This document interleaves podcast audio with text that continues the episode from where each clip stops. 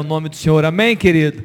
Louvado seja Deus, louvado seja o Senhor Jesus. Que bom que você está aqui, que o Senhor possa ministrar poderosamente ao seu coração. Queridos, ontem à noite, o pastor Henrique chegou a citar, eu estou até agora impactado né, com o que nós vivemos aqui ontem à noite. Eu quero. Vocês receberam um folheto, todo mundo. Alguém recebeu o folheto? Está na mão de vocês aí. Eu queria é, é incentivar você. Léo, tá em qual canal ontem? Nos dois canais, você que não participou online conosco, eu queria te incentivar a você na sua casa, né, a hora que você quiser, entra no canal do YouTube da Igreja IMC ou da Rede Plug, você pode ficar livre, assista, né, participe desse culto, você vai ouvir né, o testemunho, o tempo de oração pelo Nepal ontem aqui. Ok? Aleluia. E eu queria que você visse, foi algo tremendo. Queridos, uma jovem, uma jovem, uma jovem negra de uma de uma de uma na, na menor casta do Nepal. Uma jovem negra da menor casta do Nepal. Viveu durante muito tempo da sua história. E ela mesma ministrou sobre isso.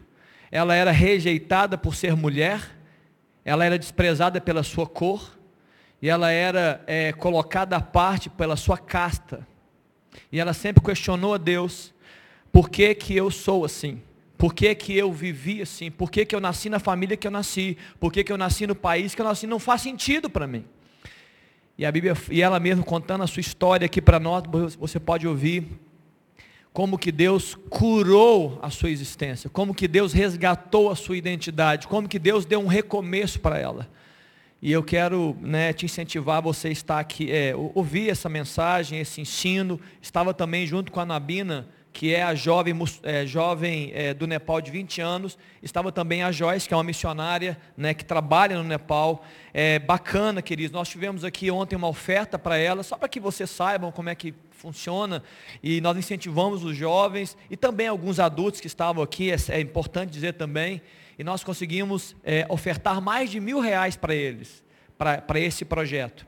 E se você quiser fazer isso, você pode nos procurar, você pode avaliar também aí, né? Os jovens, né? Nós incentivamos, olha, é agora, hein? Muitos deles não trabalham, muitos deles são é, ganham mesada do pai, outros nem isso talvez, e nós conseguimos abençoar, além de sermos impactados com a mensagem. Amém, queridos? assiste lá, né? vai lá, eu tenho certeza que você vai gostar e você vai ser abençoado também com a palavra que vai ser ministrada. Muito bem, no domingo da ceia, no domingo da ceia eu trouxe uma palavra com relação à própria ceia e ao poder da unidade, a esse poder da mesa.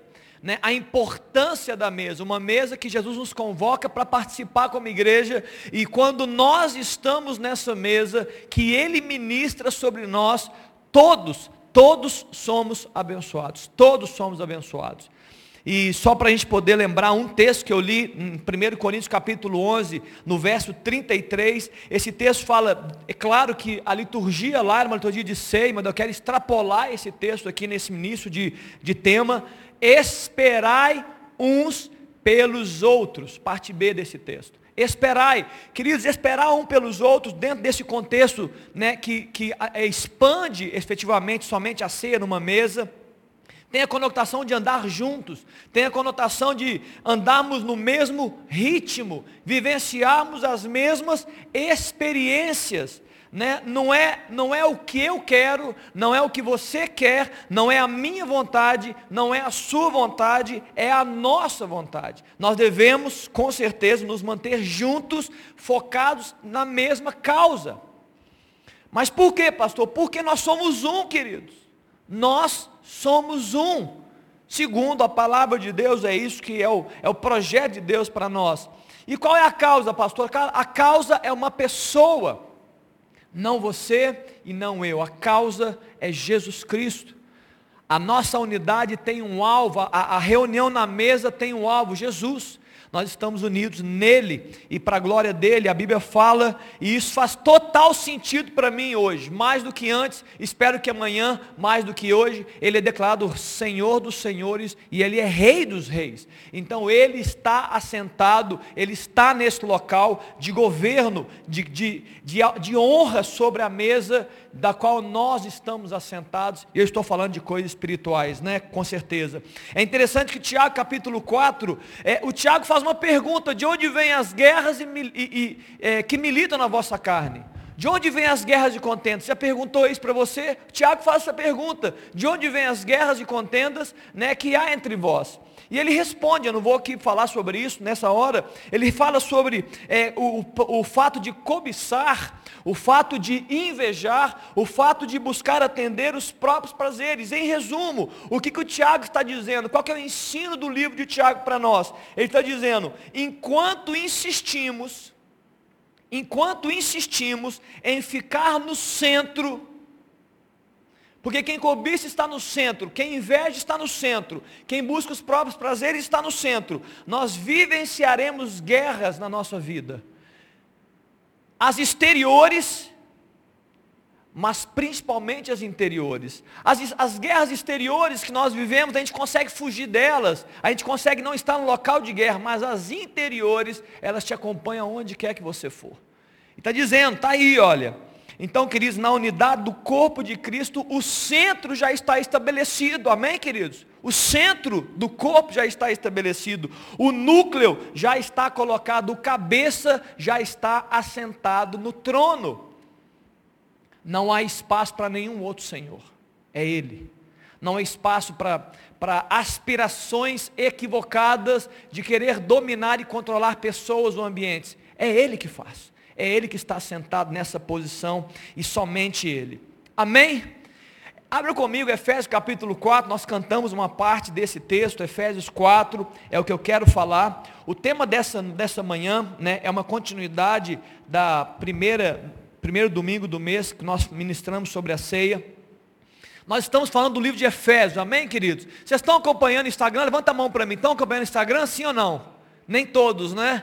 Acompanhe as devocionais no Instagram. Nós estamos ali ministrando, e não somente os pastores, nós estamos né, expandindo para outras pessoas, e isso vai também aumentar ainda mais. E eu não sei se quem, estava, quem está no Instagram, ontem vocês viram a minha linda esposa falando sobre Efésios capítulo 4? Viram ou não? Amém? Pois bem, ela leu esse texto e ela ministrou três minutos de devocional. Depois, se você não tem, já estou incentivando, entra no Instagram. Deixa eu abrir um parêntese aqui. Na semana que vem nós vamos encerrar, essa semana agora que inicia, encerrar o livro de Efésios. No domingo, no dia 23, como o livro de Efésios termina falando da armadura de Deus, no dia 23 nós vamos falar sobre a, a iniciar o assunto armadura de Deus nas devocionais. E na outra semana subsequente, após 23, todos os dias, nós vamos falar sobre é, um aspecto da armadura, uma parte da armadura, amém, queridos? No dia 23, semana que vem, nós queremos trazer discernimento. Vamos falar uma palavra sobre batalha espiritual, sobre guerra. Muitas vezes você está inserindo em batalhas que você nem sabe. Você acha que tudo é emocional, tudo é natural, e você está sofrendo impactos espirituais por falta de discernimento, de luz, de clareza espiritual. Nós queremos começar né, na semana que vem falar sobre isso, dentro do livro de Efésios, nós não estamos fugindo ao livro de Efésios, e no dia 30, último domingo do mês, nós vamos entrar em guerra contra aquilo que Deus é, é, é, abriu o seu coração e a sua mente com relação a discernimento da sua batalha pessoal, trabalho, igreja. Estamos claros aqui? Amém. Semana que vem nós vamos falar sobre o tema. Nós vamos orar sobre isso para que Deus descortine a nossa visão espiritual, para que a gente possa entender as guerras que nós temos vividos. Nós vamos deflagrar essa guerra na outra semana, dia 30 declarando derrota de Satanás, seja em qualquer área da sua vida, nessa igreja, no seu trabalho, aquilo que você discernir em Deus. Não está orando sobre isso. Amém, queridos? Outra coisa, se você quiser orar na igreja na parte da manhã, procura a gente. Nós, nós, estamos abrindo agora a igreja com muita cautela e protocolo a partir das sete e meia da manhã. A maior parte de nós, sete e meia, alguns outros às oito horas. E nós estamos indo para cá para o templo orar. Nós estamos aí orando, clamando ao Senhor, temos alguns alinhamentos de oração, mas você também está livre para orar pelo que você quiser. Né, e, investir esse tempo né, no primeiro momento da manhã com o Senhor. De segunda a sexta, procure a igreja, a secretaria, os pastores, conversa com a gente. Nós já temos reuniões acontecendo desde a semana passada, mas nós decidimos abrir para vocês, para que vocês participem também. Ok? Muito bem. Efésios capítulo 4, eu vou ler do verso 1 ao 6 rapidamente. Rogo-vos, pois, irmãos, eu, prisioneiro no Senhor, que andei de modo digno da vocação a que foste chamados, com toda humildade, mansidão, com longanimidade, suportando-vos uns aos outros no, em amor, esforçando-vos diligentemente por preservar a unidade do Espírito no vínculo da paz, há somente um corpo, um Espírito, como também foste chamados numa só esperança da vossa vocação, a um só Senhor, aleluia, uma só fé, glória a Deus, e um só batismo, louvado seja o Senhor, um só Deus e Pai de todos, o qual é sobre todos, e age por meio de todos, e está em todos. Esse texto de verso 6 é tremendo. Esse texto está dizendo que não tem espaço para nós, querido. É Deus ele é Pai de todos, Ele age em todos, Ele é sobre todos e Ele está em todos. Amém, querido? Então pare de perder tempo querendo ser alguma coisa. Seja o que Deus quer que você seja através dele. Olha que interessante esse texto, o verso 4, o verso 3 fala: esforçando-vos por preservar a unidade do Espírito no vínculo da paz. Esse texto, queridos, ele, ele nos traz um, o apóstolo Paulo está trazendo um, um verbo mais forte do que a gente imagina. Ele está dizendo que essa unidade do Espírito, no vínculo da paz, ela deve ser algo buscado pela igreja, buscado por mim, buscado por você. É um esforço pessoal e coletivo para andarmos em unidade, amém ou não? Está claro? Esforcem-se né, o tema dessa mensagem, que eu já falei para o Léo, é isso mesmo, Léo? Esforçando-vos, é, é, o que vai, vai, vai para a internet é diferente. O meu é, esforçando-vos por preservar a unidade do Espírito. Eu acho que para a internet foi esforçando-vos por preservar a unidade. É porque para não ficar muito grande. Esforço, irmão.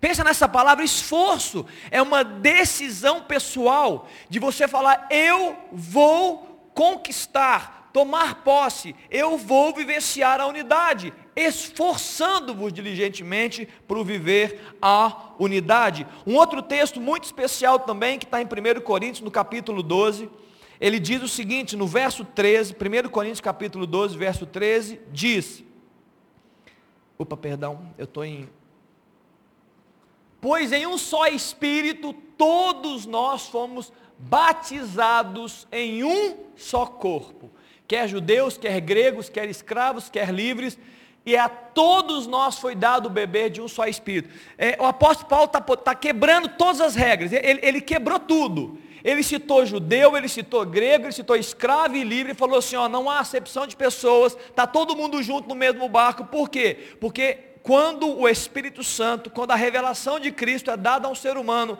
ele entra nesse batismo de um só corpo. E antes de falar mais sobre esse tema, eu quero que vocês gravem a palavra batismo, assim como batismo com o Espírito Santo, uma tradução boa para ela, só para que você lembre, é quando um produto, um, um lençol, um pano, ele é tingido, ou seja, ele é batizado, ou seja, aquela cor impregna o produto, lenço ou um pano. Então, quando, quando a palavra de Deus fala batizados com o Espírito, é uma impregnação, nós estamos impregnados, é, é, colou em nós, está claro, queridos? Nós estamos impregnados de Deus. Quando nós somos, recebemos o batismo do Espírito, nós somos impregnados de Deus ao par de mudar a, a, a nossa vida, da a forma que nos vem. Impregnação, essa palavra é muito importante. E eu queria então nessa manhã falar rapidamente sobre a importância dessa unidade. Já falei alguma coisa aqui, eu quero falar três coisas valiosas para nós é, sobre essa unidade que foi conquistada por Deus, que é uma bênção e um privilégio para todos nós. Primeira coisa que eu quero falar, está no 1 Coríntios capítulo 12 também, é a valorização que o Senhor dá para essa unidade. Deus tem, ele, ele vê a unidade como algo muito valioso e muito valoroso. Em 1 Coríntios, em 1 Coríntios capítulo 12, há, uma, uma descrição do apóstolo Paulo, uma comparação entre a unidade do corpo e o corpo humano, o meu e o seu corpo. O seu corpo, o meu corpo e a unidade do corpo da igreja, a unidade do corpo espiritual de Cristo, né? a igreja dele. E nesse contexto que está é, a partir do verso 12, ele, ele discorre sobre várias coisas, ele fala sobre parte do corpo. Ele fala sobre a orelha, ele fala sobre a boca, ele fala sobre a cabeça, ele fala sobre pés. Ele está ele tá discorrendo sobre o corpo e fazendo analogia com esse corpo espiritual. E no verso 20 ele declara algo muito poderoso, que é: o certo é que há muitos membros, mas um só corpo. Ele está valorizando não apenas os membros, mas principalmente o fato de sermos um só corpo. É isso que o apóstolo Paulo está dizendo aqui. E nesse texto de 1 Coríntios 12, ele questiona, irmãos. Ele questiona a divisão do corpo. Ele questiona o, o, os efeitos nocivos de não andarmos em unidade. Ele questiona, ele fala, olha, não é assim que pode ser. E ele utiliza analogicamente o corpo humano para poder fazer uma melhor descrição. Olha que interessante. No verso 15 e no verso 16, é, o que está escrito, se disser o pé, porque não sou mão, não sou do corpo, nem por isso deixa de ser do corpo. E no verso 16, se o ouvido disser, porque não sou olho, não sou do corpo, nem por isso deixa de ser do corpo. Nessa primeira parte desse texto, o que, que o apóstolo Paulo está querendo? Ele está querendo trabalhar conosco o problema de não nos sentirmos parte do corpo. Ele está dizendo, ei, a questão não é sentimento, a questão não é o que você acha, a questão não é o seu mérito e nem as suas conquistas é do corpo por meio de Jesus Cristo, por meio do chamado de Jesus. Ou seja, não é, você não pode se sentir fora do corpo porque você não faz o que os outros fazem, porque você não é tão bom como o outro, porque você acha que eles são melhores do que você. Isso não te tira do corpo, segundo esse texto. Ao passo que desprezar a habilidade do outro também está errado. Você não se sentir parte está errado. E você desprezar a habilidade do outro também está errado, conforme no verso 21 e 22 ele fala: Não podem os olhos dizerem, dizer a mão, não precisamos de ti, nem ainda a cabeça aos pés, não preciso de vós. 22. Pelo contrário, os membros do corpo que parecem ser mais fracos são necessários. Está claro, queridos? O apóstolo Paulo está dizendo assim: ó, não há espaço para quem acha que não, não é, e também não há espaço para quem acha que é melhor. Todos do corpo são necessários. Imagine você no seu corpo físico, só para que você pense, imagine uma dissonância, uma divisão no seu corpo, onde o cabeça, a sua cabeça, ela, ela quer descrever, ela quer produzir um movimento, e o seu corpo entra em colapso. A sua perna quer ir, a outra perna não quer ir. Você quer pegar um copo, a sua mão quer, o seu cotovelo não quer. Não vai funcionar. Nós não vamos andar, nós não vamos caminhar. Por isso esse tema é extremamente relevante para a igreja de Cristo, porque se tem algo que Jesus quer da sua igreja, do seu corpo, é uma igreja saudável, um corpo que se parece com um exército, que é um exército, soldados, e quando nós estamos divididos, cada um por si, cada um se movimentando do seu jeito, com invejas, com cobiças, com eles são melhores do que eu, ou então eu não sou parte desse corpo, isso não nos torna um exército. Isso nos fragiliza como pessoas e como igreja de Cristo. Amém, queridos? Estamos juntos até aqui? Amém? Muito bem. De forma resumida, então, o que, que o apóstolo Paulo está falando nesse texto, 1 Coríntios 12? Ele confronta a arrogância de alguns que fazem parte daquela igreja, ao passo que também ele confronta a baixa autoestima de outros. Ele bate dos dois lados, você percebeu? Ele confronta a arrogância, ele também confronta a baixa autoestima. É tanta a soberba de alguns, quanto a, a, é, a, aquele, aquele coração é, é, miserável, a miserabilidade de outros. É isso que o apóstolo Paulo está fazendo. Ele está batendo nos extremos. Não se acha alguma coisa, mas também não se acha nada. Não tem espaço para você que se acha melhor e também não tem espaço para você que não se acha nada. Vamos, vamos para o equilíbrio. Qual é o equilíbrio, pastor? Jesus é tudo em nós. A nossa, a, a nossa, aquilo que é bom em nós foi Ele que deu. E se você não se acha bom, Jesus vai te fazer bom no poder do Espírito, tá claro? Então não há espaço para desculpas para estar no corpo. E não há espaço para expulsar alguém só porque ele não faz o que você faz. Nós andamos juntos, amém, queridos? Isso é corpo, isso é unidade, né, que o Senhor quer produzir no meio de nós. Então não diga, não diga nunca, eu não preciso dele ou dela. Não está na Bíblia isso.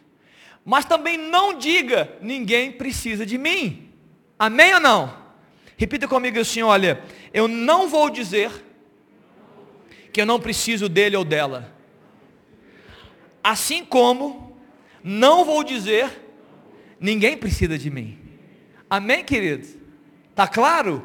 Todos são valiosos no corpo. E por quê, pastor? Porque quem deu valor aos membros foi Jesus Cristo. Então você não tem autorização de desprezar alguém, sendo que Jesus não o despreza e não o menospreza. Jesus nos valoriza. Ontem, como eu falei aqui, aquela jovem de 20 anos, ela não reconhecia o seu valor. Ela se achava o pior da sociedade. Em algum momento, Jesus, através do Espírito Santo, começou a transformar o seu coração, renovou a sua força, abriu o seu entendimento, ela encontrou o seu valor. Ela disse aqui ontem, ela falou assim: Eu parei de ouvir o que diziam de mim, porque o Senhor disse, e comece a ouvir o que eu digo a seu respeito. Nessa manhã, queridos, escute o que Deus diz a seu respeito.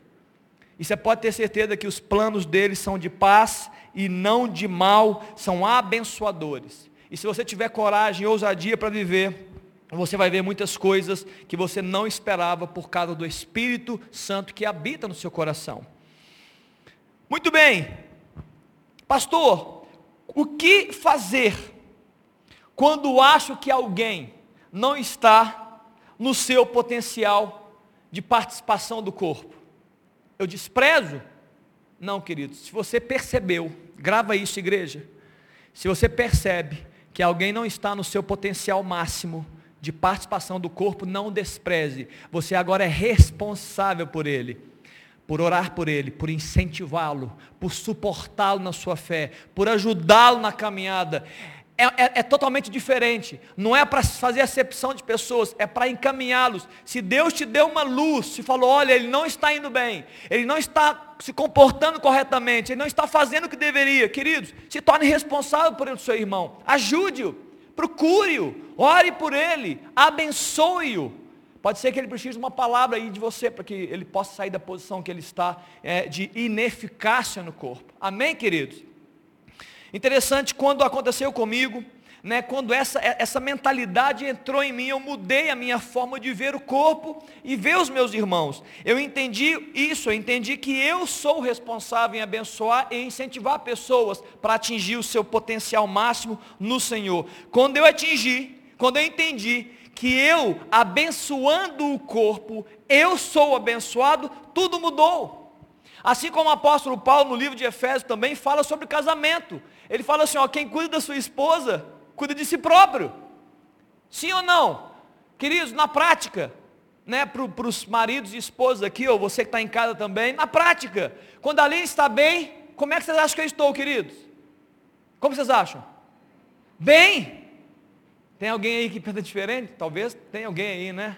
Estão competindo ainda, né? Tem casais que competem entre si, né? Espero que não esteja nenhum aqui.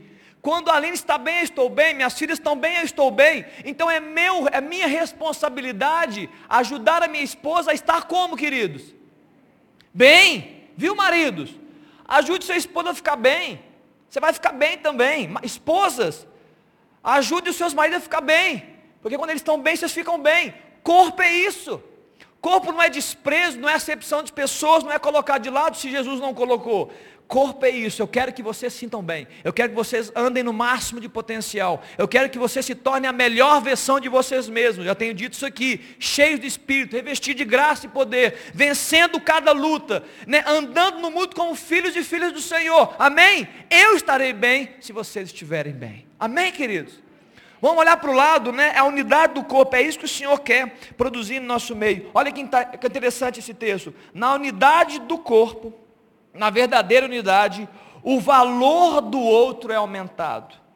Quando o corpo anda saudável e juntos, o valor do outro é aumentado. Em Filipenses no capítulo 2, eu vou ler do verso 2 a 4, olha que legal. Completai a minha alegria, o apóstolo Paulo está dizendo, de modo que pensais as mesmas coisas, tendo o mesmo modo de pensar, tendo o mesmo amor e sendo unidos de alma e de mente.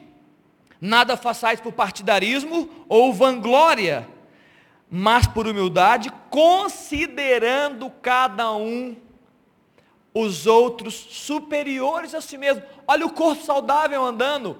Eu olho para o lado e eu valorizo quem está comigo. Eu entendo que eu sozinho não funciono bem. Ele é importante para mim. Eu dou valor para aqueles que estão andando ao meu lado, principalmente na mesma fé que nós estamos falando aqui. Não tenha cada um em vista o que é propriamente o que, queridos? seu, próprios interesses, mas cada qual o que é dos outros. Está claro que, primeira coisa, valorização.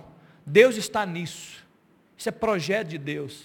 Que os irmãos andem como um corpo, nessa unidade né, que o Senhor projetou para nós. Segunda coisa, eu quero falar, segunda parte, é a priorização da unidade priorização. Abra comigo Mateus capítulo 5, no verso 23. Olha o ensino de Jesus no Sermão da Montanha sobre isso. Olha o que, que Jesus Cristo fala sobre a importância dessa unidade do corpo, de andar reconciliado com seu irmão, de andar sem travas. Mateus no capítulo 5, no verso 23.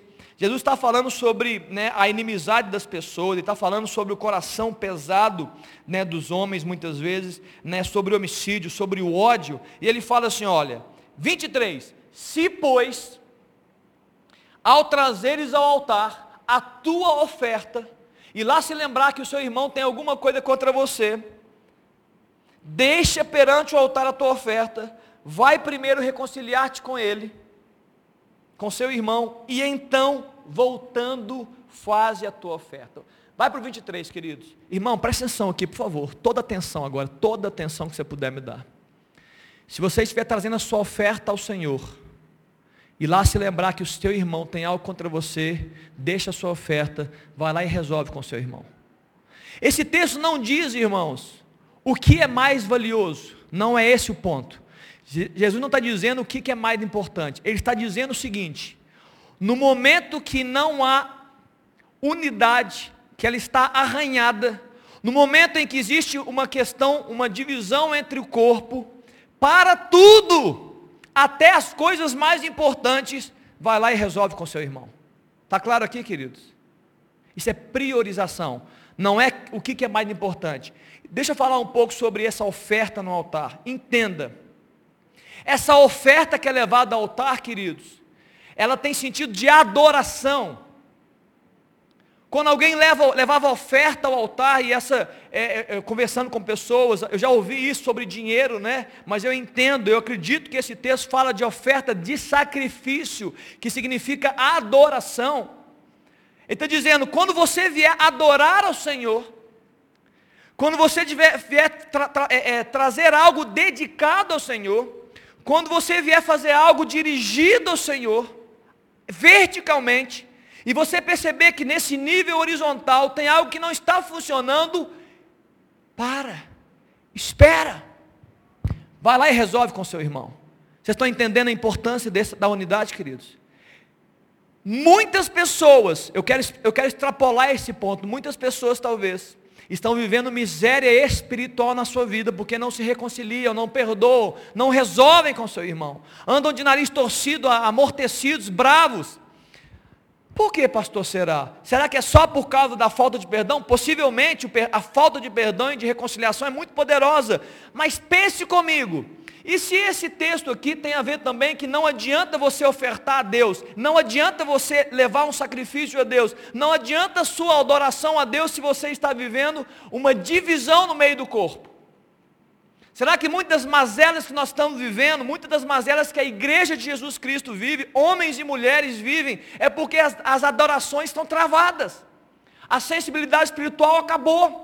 O esfriamento espiritual chegou, por quê? Porque eu não estou vivendo a unidade do corpo. O que fazer, pastor? Resolve rápido, irmão. Pode ser que está cheio de oferta sua retida, cheio de oferta que você está fazendo aí há anos, anos, meses fazendo, e você fala, parece que não tem efeito nenhum. Reconcilia com esse irmão que está na sua mente, busca o perdão com as pessoas, libera a graça de Deus no ambiente que você está vivendo. Pode ser que aquilo está retido, suba, bu, bu, bu, começa a subir. Você vai, meu Deus, está acontecendo. Talvez você perdeu ambiente espiritual porque você está longe do corpo porque você está vivendo na sua solidão, não apenas brigado, não apenas em divisão, mas longe. Você está vivendo a sua vida para si mesmo. Eu não estou brigado com ninguém, não, pastor. Fica tranquilo que eu não brigo com ninguém, mas você não está na unidade do corpo, você não está vivendo o mesmo ritmo do corpo, você não está pensando as mesmas coisas, está claro, irmão? Resolve isso. Vamos voltar para a ideia da mesa, vamos sentar na mesa. Isso aqui é mesa. A mesa não é física, é espiritual. Estamos assentados na mesma mesa, onde Jesus está ministrando ao meu e o seu coração. Amém, queridos? Valorização da unidade, Jesus nos dá. Priorização da unidade. A, a coisa não está boa nesse nível. Vai resolver primeiro. Depois você vem me adorar. Vai resolver primeiro. Depois você apresenta seu louvor a mim. Está claro, queridos? Resolve. Terceira coisa importante, eu estou terminando, é a última. Eu quero falar sobre as consequências da unidade. Eu quero falar sobre consequências abençoadoras dessa unidade no Senhor. E vou falar um pouco também de uma, de uma unidade que não funciona. Primeiro texto, muito lindo, esse texto é maravilhoso, eu li sobre ele há duas semanas atrás, Salmo 133. No verso 1 a 3. Ó quão bom, vocês sabem, sabem esse texto, não sabem, queridos? Ó quão bom e quão, vamos falar junto? Vamos ler junto, na verdade. Ó, quão bom e agradável viverem unidos os irmãos. É como óleo precioso sobre a cabeça.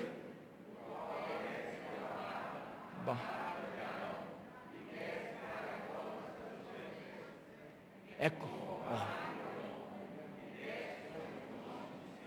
ali. Amém. Esse texto está dizendo, queridos, que existe unção, presença de Deus, olha a presença, é Espírito Santo, é unção, é capacitação, existe frescor em tempos difíceis, é, é, é essa brisa. E neste ambiente, não é geográfico, não é físico, é espiritual, neste ambiente. A Bíblia está dizendo que ali Deus ordena o que, queridos? A sua bênção e a sua vida, quando, queridos? Um dia? Sempre. Este é o ambiente de maior potencial de bênção que pode existir na igreja. O ambiente de unidade. É o ambiente maior potencial de bênção que nós podemos vivenciar, é o ambiente de unidade. Nós temos que nos esforçar por isso, queridos. Nós precisamos nos esforçar por isso. Olha que interessante, vida liberada, bênção, isto é reflexo, isto é consequência da presença de Deus em meio da unidade. Por quê, pastor? Porque Deus ama a unidade. Deus ama a unidade.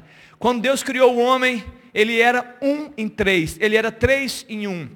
A comunidade da Trindade era perfeita, eles se amavam, eu tenho disso aqui. Não há competição entre eles. Leia a Bíblia. O pai profetiza sobre o filho, o espírito pousa no filho, o filho fala, é o pai que é bom. Não, o pai fala, eu vou enviar o meu espírito. Eles não têm competição, eles são a comunidade perfeita. Quando ele cria o homem, ele está querendo expandir a sua comunidade. Ele está dizendo, olha, nós vamos colocar o homem do nosso meio.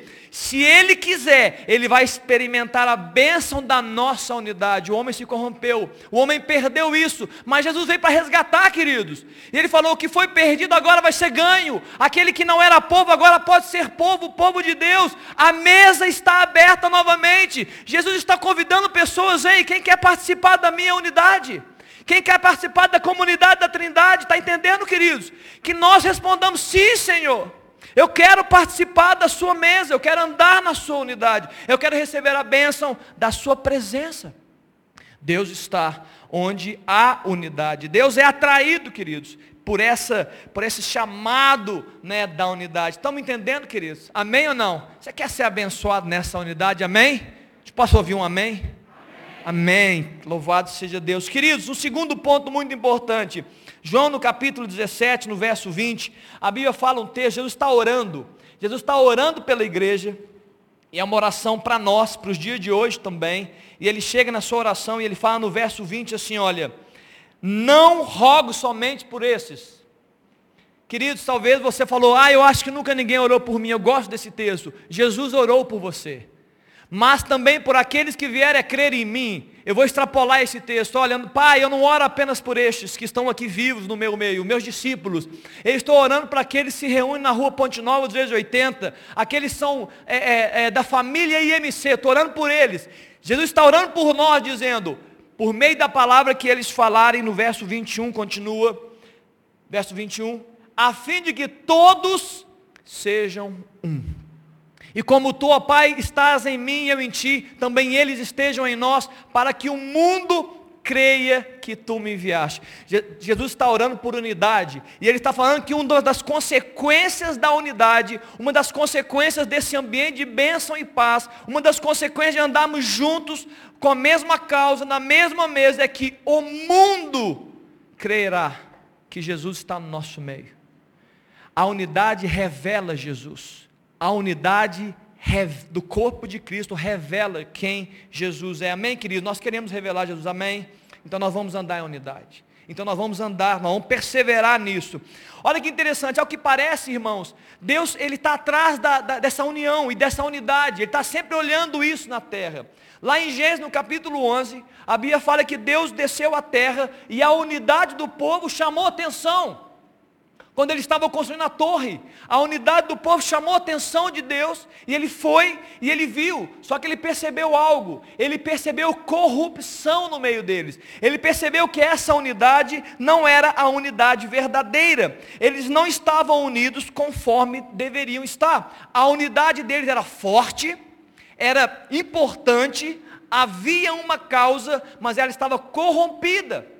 Por que, que ela estava corrompida? Porque ela não estava unida nem a Deus e nem a Cristo. O cabeça dessa unidade, o direcionador dessa unidade não era o próprio Deus. Ele falou, não estão acontecendo, não está fazendo certo, está errada essa unidade. Eles estavam construindo uma torre, a torre de Babel, você conhece essa história muito bem. E ele falou assim, não vai. Então Deus ele faz o quê? Ele olha para o povo e ele não vê a unidade correta. O que, que ele faz? Ele diz, eu não vou participar disso eu não tenho parte nessa unidade. Então Deus dispersa o povo. Amém ou não? Sim ou não? Ele dispersou o povo por causa de uma unidade equivocada. Mas há um outro episódio bíblico que Deus também viu a unidade do povo e nesse episódio bíblico ele falou: "Ei, essa unidade eu vou participar. Nesta unidade eu vou abençoar." Jesus chega nos últimos dias seu, nos últimos momentos, ele chega para o seu discípulo e fala assim, ei discípulos, aguardem em Jerusalém, até que do alto sejais revestidos de poder. Jesus sobe aos céus, havia uma promessa, e aqueles homens recebem, homens e mulheres recebem aquela promessa, né? E aí, já no verso 14, Atos capítulo 1, no verso 14, eles falam, todos eles perseveravam, mantiveram-se firmes unânimes em oração com as mulheres, com Maria, mãe de Jesus e com os irmãos dele. Havia uma unanimidade em oração, havia uma perseverança. Nós sabemos o que estamos fazendo, nós vamos ficar juntos até que essa promessa chegue até nós. Em Atos capítulo 2 aconteceu o dia, a festa dos Pentecostes. E a Bíblia fala no verso 1, ao cumprir-se o dia de Pentecostes, estavam todos reunidos no mesmo lugar. Queridos, a gente estava conversando com os pastores hoje, né? É, é, na, na, na, semana judaica, hoje, exatamente hoje, está sendo é, é, comemorada a festa do Pentecostes. É uma diferença pequena desde a da Páscoa, uma divergência entre o, a, a festa judaica e a nossa em termos de data, a festa católica, e também hoje está sendo. E eu vim trazer isso hoje. Esse texto fala que nessa unidade do povo, foi neste ambiente de unidade, de aguardando a promessa que Deus veio e Ele liberou o seu Espírito, Ele, ele encharcou aqueles homens e mulheres com o Espírito Santo. Aí você pode dizer, pastor, mas isso aconteceu há muitos anos atrás, mas eu acredito que isso continua acontecendo dia após dia, quando o povo se une em oração.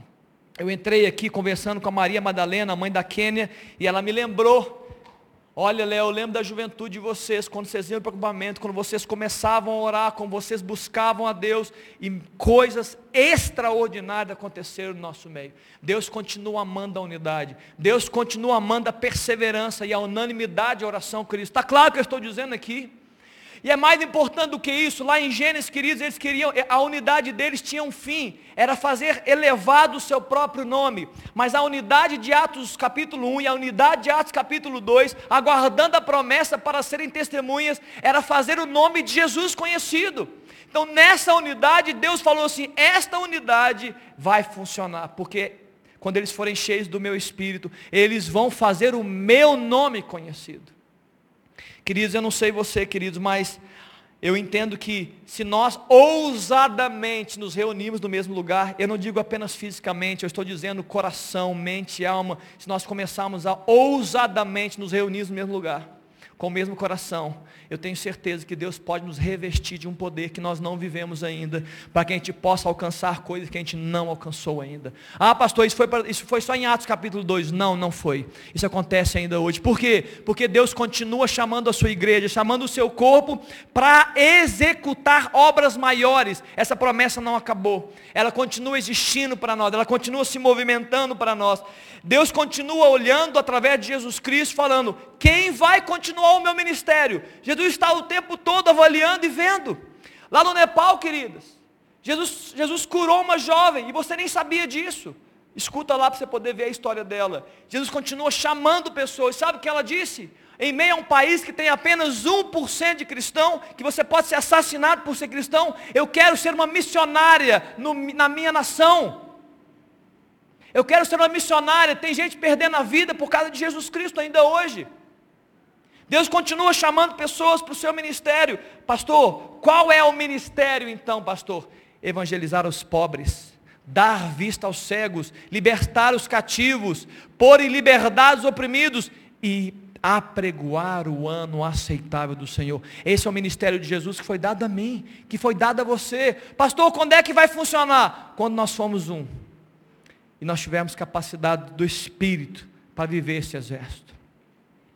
Amém, queridos? A unidade é valorizada por Deus. Você deve priorizar a unidade.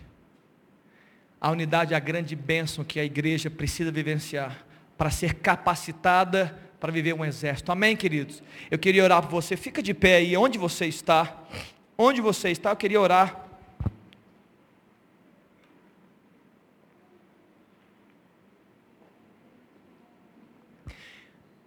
Eu abri essa reunião em algum texto de Efésios 4, esforçando-nos por preservar essa unidade. Amém, queridos? Eu queria orar por isso agora. Para que Deus nos dê essa graça. Para que Deus nos una em coração, mente, no mesmo espírito. Para que a gente possa cumprir o chamado. Amém? Vamos orar aqui. Pai, eu te louvo nessa noite, nessa manhã, Pai.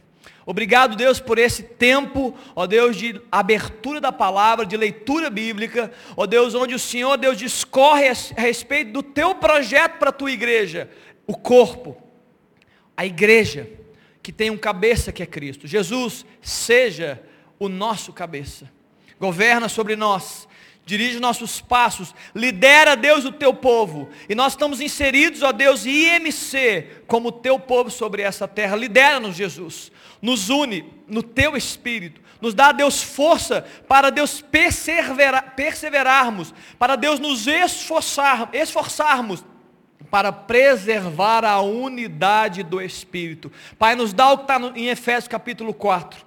Nós não queremos apenas a Deus acreditar no que está escrito. Jesus, eu clamo nessa manhã, eu quero viver o que está escrito. Ó Deus, o mesmo Espírito, o mesmo batismo. Ó Deus, a mesma fé. Ó Deus, literalmente, ó Deus, estamos impregnados desse mesmo Deus, chamado Jesus Cristo, por meio do Espírito Santo. Levanta o teu exército aqui, Pai, unido, ó Deus, vivendo a mesma causa. Qual a causa? A causa de Jesus Cristo. A mesma missão que foi dada ao Senhor Jesus, ó Deus, compartilhada por Jesus aos seus discípulos. Eis-nos aqui, Senhor. Desperta a tua igreja para viver essa unidade, ó Deus, para ser capacitada nesse poder, e ó Deus, e para liberar, Deus, sobre a terra, ó Deus, o chamado, ó Deus, a missão, o comissionamento que o Senhor tem dado a nós, ó Deus, e tudo isso seja feito para a glória do teu nome. Amém, queridos. Amém, queridos. Louvado seja Deus. Eu quero incentivar, como eu fiz há duas semanas atrás, irmão, se você, enquanto eu pregava, se o seu coração veio o nome de alguém, se no seu espírito foi, você foi encharcado aí de dúvida a respeito da sua conciliação, procure alguém, resolva, caminhe na unidade, persevera nisso, e certamente você vai ser abençoado. Amém, queridos? Nós estamos aqui meio-dia e, e 12, sei lá, eu estou vendo aqui, não sei se está errado. Papais, por favor, né? Meio-dia e 15, pegar os seus filhotes lá que estão no, no na, nas, com as crianças e eu quero finalizar, né? Antes de sair, não sai não, calma, rapidinho, só para liberar uma palavra aqui. Hoje à noite, às seis da tarde, tranquilo, vai dar tempo. Seis da tarde, o Deraldo vai estar dando testemunho dele, da, da sua história, das suas escolhas por Jesus Cristo. Amém, queridos? Estamos juntos? Pai, em nome de Jesus, que a tua graça, o teu favor, o teu consolo, a tua paz, a tua misericórdia e bondade sejam derramadas sobre o teu povo. E além disso, ó Deus, além disso, juntamente com isso, a tua unidade. Hoje, amanhã e sempre, para a glória do Senhor Jesus. Amém, queridos? Deus te abençoe, irmão.